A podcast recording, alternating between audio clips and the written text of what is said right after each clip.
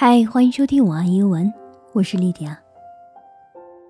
今天要和您分享一篇美文，它来自于19世纪英国作家 George Eliot 的作品《闪耀永不言迟》（Never Too Late to Shine）。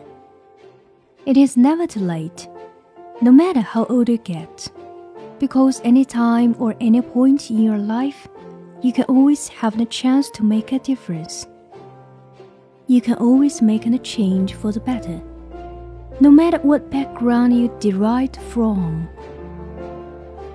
You can always do your best and be all that you can be, because you will always be uniquely you.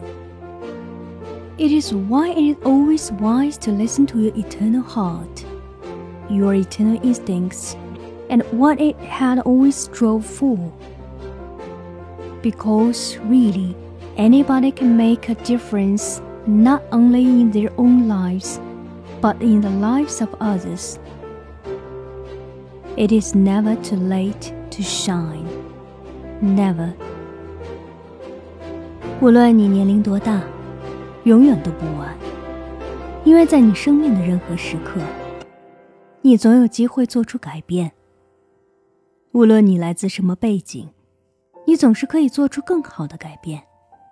你总是可以做到最好，做你能做的一切，因为你永远是独一无二的你。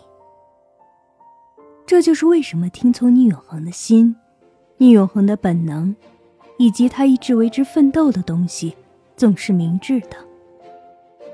因为其实任何人都可以改变自己的生活。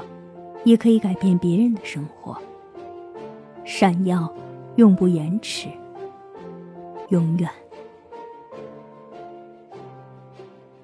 好了，今天的节目就是这样，祝你晚安。